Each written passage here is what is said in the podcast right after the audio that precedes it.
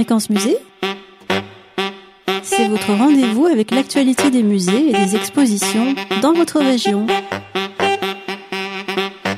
C'est aussi la découverte des objets insolites du musée d'Uzès. Fréquence Musée, c'est tous les mois sur Fréquence Usage.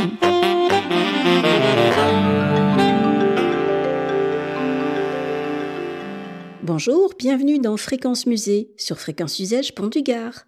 Ce mois-ci, on passe le Rhône. Nous allons dans la montagnette, au village de Gravezon, entre Avignon et Tarascon. C'est là qu'a vécu un très grand peintre, Auguste Chabot, et c'est sa descendante Monique Lady Chabot qui nous présente le musée Chabot de Gravezon. Alors Monique Lady Chabot, vous êtes directrice artistique du musée Chabot à Gravezon, un musée qui présente l'œuvre d'Auguste Chabot. Oui, tout à fait. Donc c'est un musée monographique qui est ouvert euh, depuis 92, donc plus de 25 ans. Euh, donc euh, avec la volonté de c'est une tripartie en fait avec la volonté bien sûr de la famille de notre mère monsieur Raoul Bonjean qui était donc en place à l'époque et monsieur Godin aussi qui était à la région à ce moment-là qui nous a permis donc de trouver le financement bien sûr pour créer le musée. Donc le musée s'est constitué avec euh, quelques œuvres de Chabot. Donc on est parti sur une collection euh, déjà euh, presque de 80 œuvres hein, sur l'ensemble, donc confiée en grande partie par la famille. Et au fur et à mesure des années, nous avons eu des contacts avec de, nouveaux collectionneurs, ce qui nous permet aussi de renouveler un peu cette collection sur les années. voilà. Mmh. Donc on peut revenir et on voit des choses nouvelles. Tout à fait. Le but c'est justement de, de, faire revenir les personnes à quand on a des œuvres un peu majeures qui nous arrivent comme ça euh, par hasard parfois. Alors ce musée, il se complète aussi d'un parcours dans le centre-ville de Gravezon. Oui, tout à fait. Avait été mis en place donc un parcours euh, autour de plaques émaillées représentant des lieux donc euh, peints par euh, des lieux de, de, Gravezon, donc peints par l'artiste. Alors ce qui est intéressant, c'est qu'effectivement, en se baladant dans le village, on peut retrouver les sites donc qui avaient été peints à partir des années 10 par Auguste Chabot c'est très touchant parce qu'on reconnaît les lieux et puis on rentre un peu plus dans la peinture d'Auguste Chabot. Tout à fait, notamment la, notre fameuse roubine hein, qui euh, traverse notre village, qui euh, a été euh, un sujet de prédilection pour Chabot et qui finalement n'a pas tellement changé puisqu'on retrouve donc les mêmes, mm. les mêmes, voilà, les mêmes coloris, etc. Mm. Tout à fait.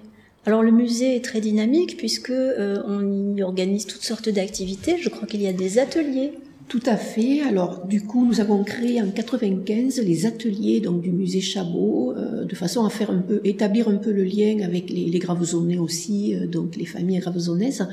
Donc, nous avons actuellement euh, presque une soixante, quarantaine d'enfants, donc qui viennent sur les cours du mercredi, et nous avons aussi les cours adultes. Nous avons à peu près une quinzaine d'inscriptions là ces derniers temps. Voilà, donc un musée très actif. Il est ouvert tous les jours? Alors le musée est ouvert tous les jours de 10h à midi et de 13h30 à 18h30. Euh, tous les jours. Enfin, nous n'avons pas de jour de fermeture. Et il est très facile à trouver puisque c'est le même bâtiment que l'Office du tourisme. Tout à fait. Donc, euh, depuis quelques années, nous avons fait la symbiose donc, avec l'Office du tourisme.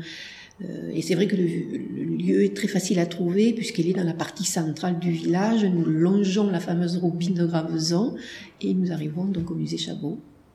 Voilà donc un endroit à visiter. Merci Monique Lady Chabot.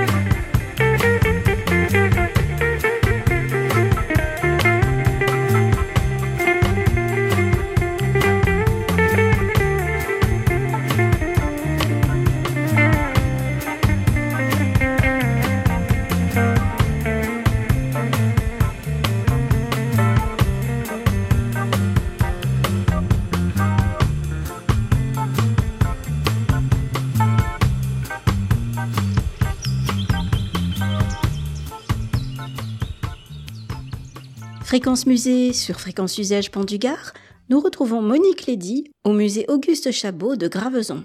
Monique Lédy Chabot, euh, le musée de Graveson présente régulièrement des expositions temporaires et en ce moment il y a une exposition qui est consacrée à Chabot et à un peintre de la même génération qui est Girieux, Pierre Girieux.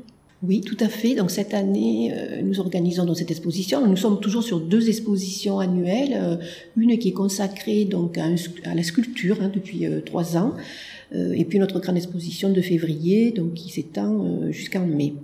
Et là, effectivement, cette année, nous sommes à la redécouverte d'un artiste donc qui s'est fait justement un petit peu oublié, euh, Pierre Girieux et qui a eu un cheminement euh, artistique euh, et un petit peu similaire à, celui de Chabot, avec un début enfin, sur la scène parisienne de Montmartre, donc au début du siècle, tous deux à l'avant-garde de la modernité, et puis un retour au terroir après-guerre, donc à partir de, des années 15-16, voilà, jusqu'à la fin de leur vie, ils se consacreront donc au paysage en Provence.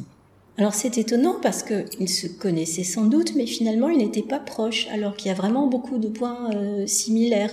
Ils viennent tous deux euh, du sud de la France, ils s'expatrient, euh, enfin, ils s'installent à Paris, ils débutent leur carrière dans des mouvements plutôt avant-gardistes, et ensuite ils reviennent s'installer dans leur région natale. Il y a beaucoup de points de comparaison, et pourtant ils n'étaient pas particulièrement proches. Oui, alors on suppose qu'ils bon, on suppose qu'ils se sont rencontrés, ils se sont obligatoirement rencontrés, puisque euh, ils avaient donc un ami commun qui était euh, Paco Durio, donc un, orfèvre sculpteur. Euh, espagnol qui euh, était venu donc s'installer à Montmartre au début du siècle, qui était l'ami de Gauguin. C'est lui qui présentera euh, Gauguin donc à Girieux.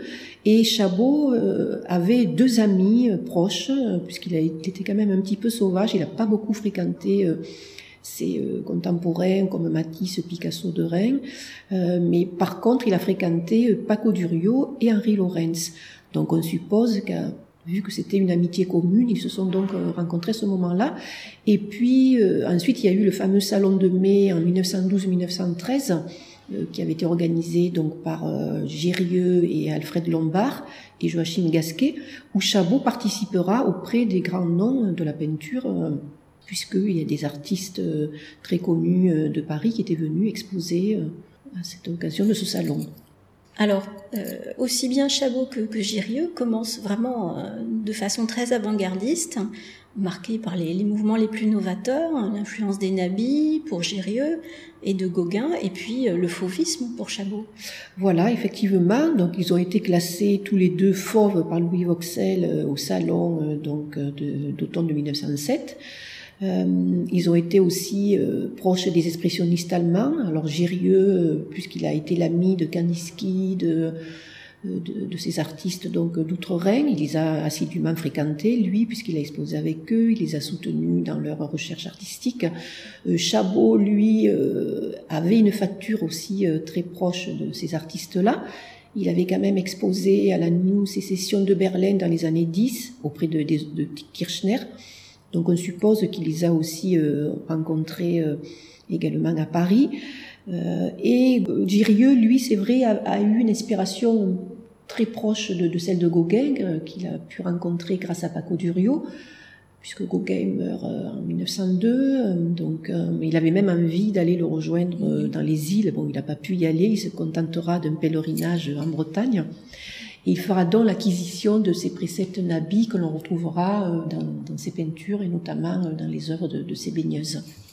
On voit des thématiques euh, assez proches également, hein, des natures mortes, des nus, et puis ensuite c'est intéressant parce que lorsque l'un comme l'autre reviennent dans leur région natale, ils vont se tourner plutôt vers le paysage. Alors c'est vrai que tous deux ont vécu la guerre de 14, donc une guerre dont ils reviendront, ils, seront un petit peu traumatisés. Hein. Chabot perdra en plus son frère en 1916 qui sera tué à Verdun. Donc ils ont besoin de, de venir se ressourcer un peu euh, dans leur, euh, sur leur terroir et c'est une nature un peu consolatrice euh, qu'ils vont donc redécouvrir et, et avec ce, ce besoin d'accalmie, donc ils vont décider de, de, se, de réinstaller un petit peu dans le Midi, bien qu'ils vont quand même garder des liens avec la capitale, puisque Girieux s'y rendra régulièrement, et Chabot exposera aussi très régulièrement à la galerie Katia Granoff à Paris. Mais c'est vrai que on a l'impression que ce retour dans leur région d'origine les a peut-être privés de la réputation qu'ils auraient pu avoir s'ils étaient restés à Paris. Oui, alors c'est certain. Euh, surtout Chabot qui lui euh, a caché donc une partie euh, de ses œuvres novatrices parisiennes fauves, puisque bon, elles ne seront redécouvertes qu'en 50 lors de l'exposition organisée au musée Granet par Monsieur Malbos. Donc, alors lui, il a vraiment occulté cette partie-là, donc il a un peu raté le, train de la modernité quelque part. Et Girieux, lui, bon, lui va, exposer ses œuvres, il ne va pas les cacher, mais il va tourner le dos à un moment donné à cette modernité et, et puis partir sur, le travail de la fresque. Et c'est vrai que la fresque, peut-être, à cette époque-là, était moins euh, moins, euh, voilà, moins considéré. Donc c'est peut-être une raison pour laquelle il s'est fait un peu aussi euh, un petit peu oublié. Hum. Pourtant, c'est étonnant parce que lorsqu'on voit euh, les salons auxquels ils ont pu participer, euh, ils étaient vraiment au, contact et à égalité avec euh, les peintres de l'avant-garde de l'époque. Oui, alors c'est vrai qu'ils ont exposé tous les deux dans les grands salons, salon d'automne, salon des indépendants, le salon des Tuileries. Ils ont aussi présenté leurs œuvres dans les grandes galeries en vogue de l'époque, la galerie Bertheveil, la galerie Clovis Sago. Euh, la galerie de, de Canneveller, les, les, grands marchands se sont intéressés donc euh, à leurs œuvres, dont Louis Vauxel, Apollinaire, euh, Canneveller également. les littérateurs, on parlait d'eux. Enfin, voilà, ils ont vraiment même dans la aux États-Unis. Et ils ont exposé donc ensemble aux États-Unis en 1913 à l'Armory Show. Mmh où était présentée euh, toute l'avant-garde européenne. Toute l'avant-garde européenne. C'était quand même pas n'importe quoi. Et Chabot euh, avait présenté donc une belle toile que nous avons la chance d'avoir, puisqu'elle, euh, après avoir passé plus d'un siècle aux États-Unis, elle nous est revenue grâce à l'achat d'un collectionneur français. Donc c'est le troupeau sort après la pluie qui avait donc été présenté à l'Armory Show en 1913 et celle de Girieux qui était euh, l'hommage à Van Gogh euh, à Gauguin. Euh, malheureusement, nous n'avons pas pu la voir puisqu'elle est mm. exposée au musée de Pont-Aven et mm. on n'a pas pu eh l'obtenir. Mais celle de Chabot, c'est une belle redécouverte. Oui, exactement. Nous sommes très contents qu'elle revienne chez nous, puisqu'en fait, cette toile avait été réalisée au Mas de Martin à Graveson, où a vécu l'artiste. Voilà, raison de plus pour aller la voir à Graveson. Tout à fait, elle est revenue sur son terrain d'origine le retour au terroir. Voilà, donc c'est une exposition très intéressante parce qu'on voit vraiment l'évolution parallèle de ces deux peintres qui avaient beaucoup de, points communs et cette évolution vers un art plus classique et puis un certain détachement avec l'avant-garde qui leur a peut-être porté préjudice, mais c'est intéressant d'avoir cette vision complète de toute leur carrière, hein, du début jusqu'à la fin. Oui, voilà, tout à fait. Donc c'est vrai que ce classicisme entre guillemets, qui est un, qui est significatif d'un retour à l'apaisement, une recherche de recherche de l'ordre, de l'équilibre, voilà, c'est un peu les préceptes classiques qu'ils vont reprendre tous les deux dans cette deuxième partie de vie. Euh, c'est vrai que ce cheminement, oui, c'était important de, de montrer cette évolution. Il y avait une très belle exposition euh, réalisée par Madame Serrano, musée Cantini, euh, je crois dans les années 90, où elle s'était préoccupée uniquement de la belle période euh, avant, avant guerre. et moi, je, trouvais que c'était aussi intéressant de montrer cette deuxième partie avec des œuvres moins connues, presque un peu inédites, hein, mm-hmm. qui n'ont pas été trop trop présentées, mais qui sont quand même le témoignage de, de ce cheminement et de ce retour mmh, à l'apaisement de Gérieux.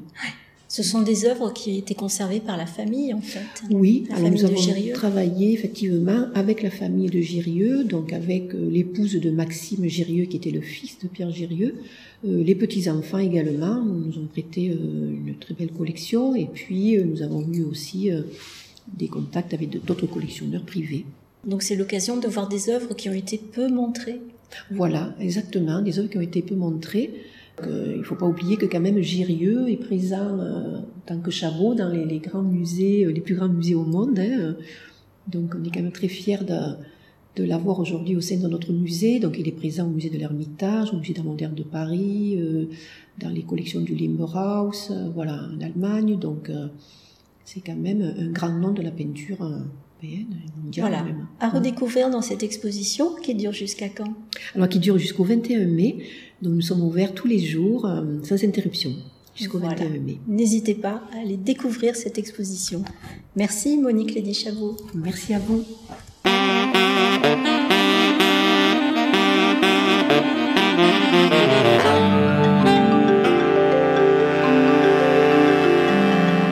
Vous êtes bien sur Fréquence Usage Pont du Gard et Fréquence Musée continue. Nous arrivons à la dernière rubrique de l'émission, l'objet du mois, un objet des collections du musée d'Uzès.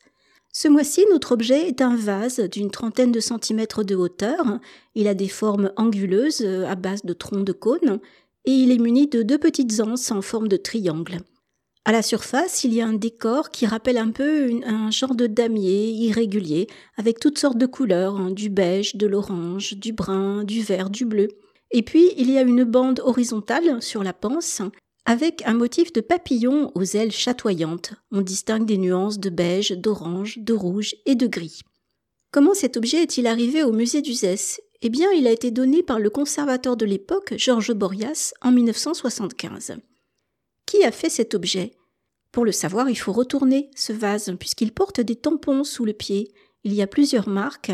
Alors, une marque qui indique le mot mosaïqué, une autre qui indique Valoris, entre parenthèses AM, c'est-à-dire Alpes-Maritimes, et enfin, il y a une marque incomplète, on ne voit que la fin, qui se lit Bino.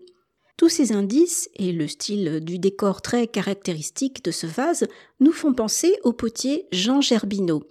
Jean Gerbino était né en Sicile en 1876. Dans sa famille, on était potier, donc il a commencé lui-même très jeune cette activité, dès l'âge de 10 ans. Et puis, il est arrivé en France en 1902 et il a d'abord travaillé à Valoris comme tourneur dans une famille de potiers, les Massiers. Ensuite, il a séjourné à Alger et puis il a aussi travaillé à Uzès, chez les potiers d'Uzès, les fameux pichons, avant de revenir à Valoris en 1919. Il a recommencé à travailler chez les massiers, mais parallèlement à son travail, il commençait à mettre au point une technique très personnelle, celle des terres mosaïquées. Et en 1930, lorsqu'il a estimé qu'il était au point, eh bien, il s'est installé à son compte. Et sa production a très vite rencontré le succès puisque l'année suivante, en 1931, il remporte le premier prix au concours Lépine, le fameux concours des inventions qui a lieu à Paris. Alors Jean Gerbino est décédé à Valoris en 1966, mais il avait préparé sa succession. Il a formé son fils, qui est malheureusement décédé prématurément en 1944, mais il a également formé ses gendres. Et son savoir-faire s'est transmis, puisqu'aujourd'hui c'est son arrière-petite-fille, Muriel Koenig, qui a repris l'atelier de Jean Gerbino. Alors où est-ce que cet objet a été fabriqué? Eh bien, c'est marqué dessus, hein, Valoris Alpes-Maritimes.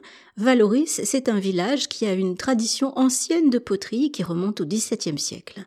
Au départ, c'est une poterie utilitaire, on fabrique des marmites, des casseroles, et puis, à partir de la fin du XIXe siècle, cette production va évoluer vers quelque chose de plus décoratif, de plus ornemental. Il faut dire qu'à cette époque-là, la Côte d'Azur se développe et commence à accueillir une clientèle touristique très fortunée, des gens qui ont donc euh, les moyens et l'envie de décorer leur résidence secondaire et d'acheter euh, de jolis vases, de jolies poteries d'ornement.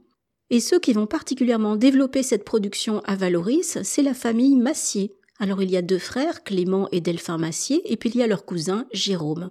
C'est une vraie dynastie et ils vont produire énormément de poteries d'ornement, souvent obtenues par moulage, et en utilisant aussi des couleurs assez raffinées, parfois des effets des mots irisés, voire métallisés. Dans les années 30 apparaissent de nouveaux potiers. Jean Gerbino, qui auparavant travaillait pour les massiers, commence à travailler à son compte. Il y a également un couple, les Ramiers, qui crée l'atelier Madura.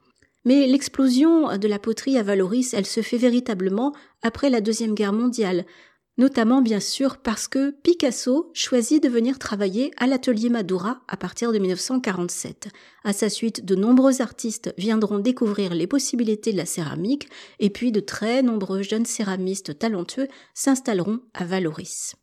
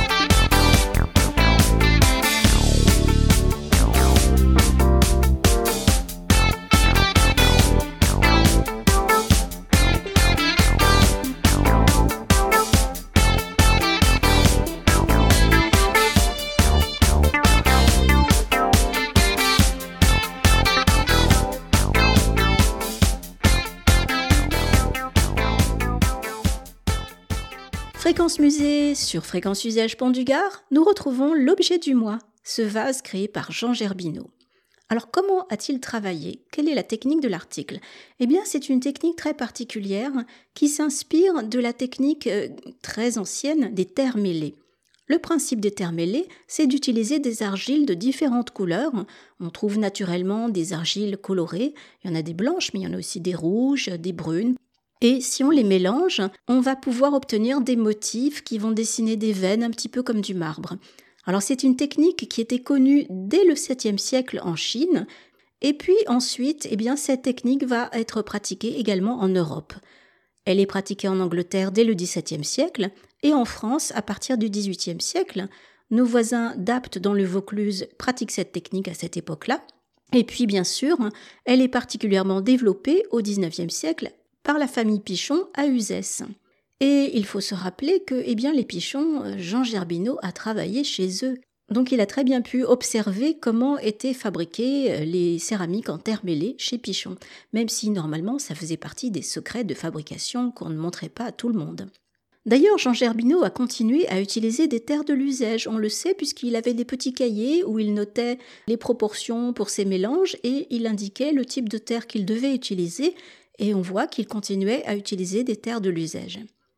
Jean Gerbineau pousse un peu plus loin le système des terres mêlées, puisque lui va arriver à une véritable mosaïque, en utilisant des terres colorées naturellement, mais aussi beaucoup des terres colorées avec des oxydes, donc pour avoir des couleurs qu'on ne trouve pas dans la nature, hein, du bleu par exemple.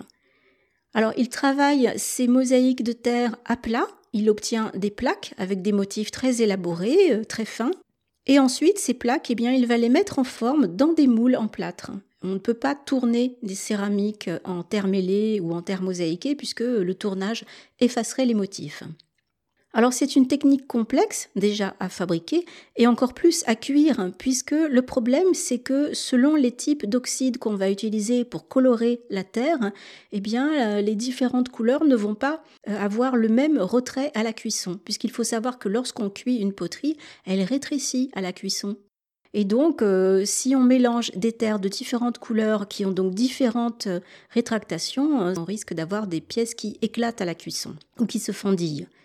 Donc il faut arriver à maîtriser la composition chimique des différentes argiles utilisées et puis il faut aussi jouer sur un séchage extrêmement lent avant la cuisson pour que la pièce soit le moins malmenée possible et résiste le mieux possible à la cuisson.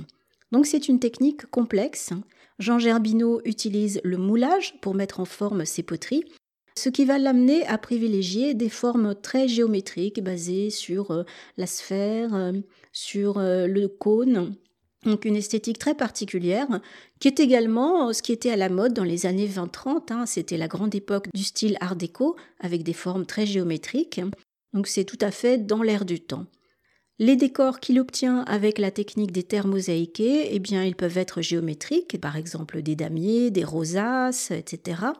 Mais euh, il s'amuse aussi à obtenir des motifs figuratifs, en particulier des animaux les papillons font partie de ses animaux favoris, mais on retrouve aussi des oiseaux, des panthères et même parfois des poissons. Alors quand est-ce que notre vase a pu être réalisé? Eh bien, on ne le sait pas avec précision. Lorsque Georges Borias, le conservateur du musée, a fait don de cette pièce au musée d'Uzès, il a indiqué dans l'inventaire qu'elle datait de 1937. Alors sur quoi se basait-il pour cette datation? On ne le sait pas. Peut-être euh, sur la mémoire familiale, c'est peut-être un vase qui lui a appartenu, il se rappelait peut-être l'avoir acheté lui-même ou qu'on le lui ait offert à une date particulière. En tout cas, on peut essayer de chercher des indices avec les, les tampons qui sont utilisés. Et il y a notamment le tampon qui porte l'inscription mosaïquée qui est présent et selon un des descendants de Gerbino, Ivan Koenig, ce tampon n'a été utilisé que quelques années après la Deuxième Guerre mondiale. Donc on peut estimer raisonnablement que notre vase, bien sûr, n'a pas pu être créé avant 1930, puisque auparavant Jean Gerbino n'avait pas d'atelier, mais qu'il n'est sans doute pas plus récent que les années 1950. Donc on a une petite fourchette de datation d'une vingtaine d'années. Alors, pour découvrir ce vase à l'esthétique très particulière, il y aura une visite guidée au musée d'Uzès le jeudi 22 mars à 16h. Et puis, bien sûr, vous pouvez retrouver toutes les informations concernant cet objet du mois et également réécouter le podcast de cette émission et les précédentes sur le site du musée d'Uzès, uzesmusée.blogspot.fr.